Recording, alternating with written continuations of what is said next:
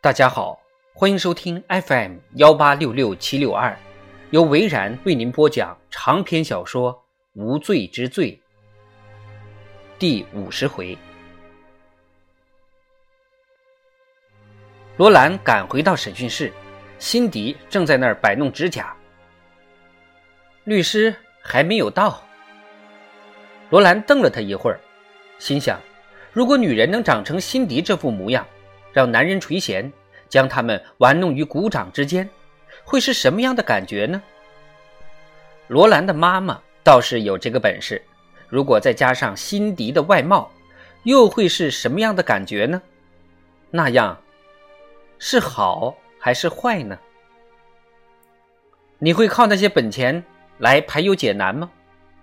罗兰觉得辛迪不会是那种人，但是这点会让他更加危险。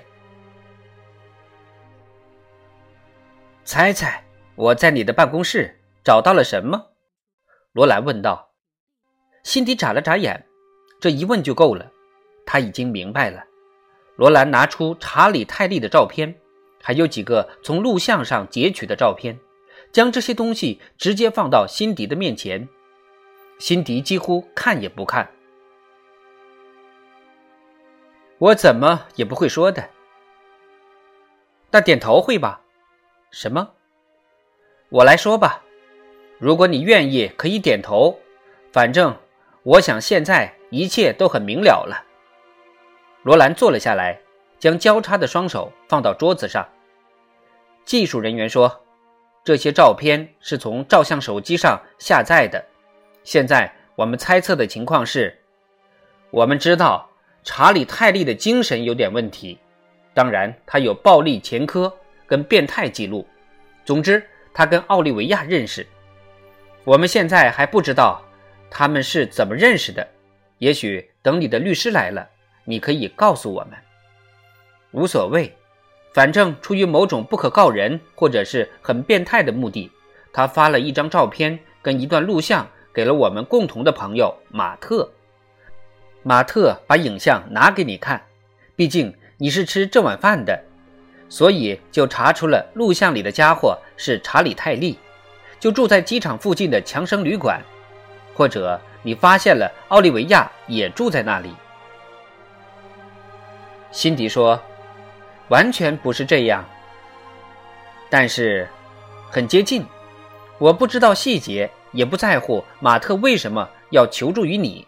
不过他做的事情一清二楚了，他把照片跟录像交给你。”让你查到泰利的下落，你们两个人一起赶到了旅馆，跟他对峙，然后马特跟他起了冲突，最后他受伤了，而泰利则丢掉了性命。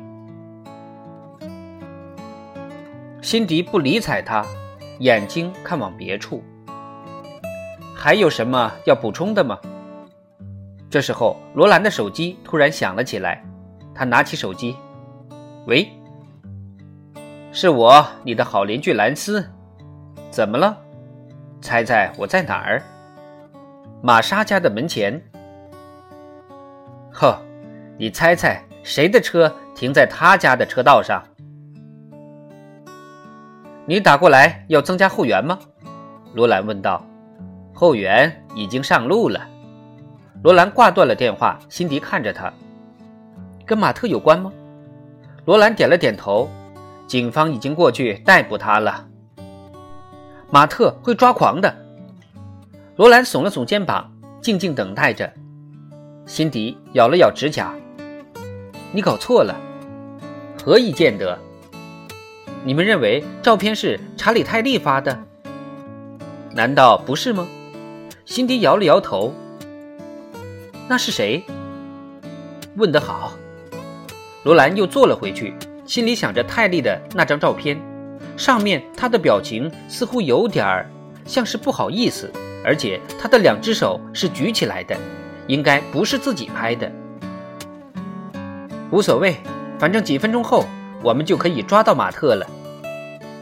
辛迪站了起来，开始踱步。也许，照片是个大骗局。什么？得了，罗兰，你动动脑子。难道你不觉得一切太顺理成章了吗？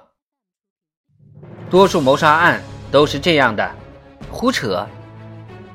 先是发现一具男尸，然后去查他的感情生活，就会发现有个女人死了，然后再去查她的丈夫或男朋友，通常就是这样。但是，查理·泰利不是奥利维亚的男朋友。你发现的不是我，是马特。你还没有说怎么发现的呢？因为照片是假造的。罗兰张开了嘴巴，又闭上，决定让辛迪先说话。所以马特才会晚上来到我的办公室。他想放大照片，因为他发现照片有鬼。下起雨时，他就想到了。罗兰靠回到椅背，摊开双手。你最好从头解释起。辛迪拿起查理·泰利的照片，你看这里的窗户，阳光直接射了进来。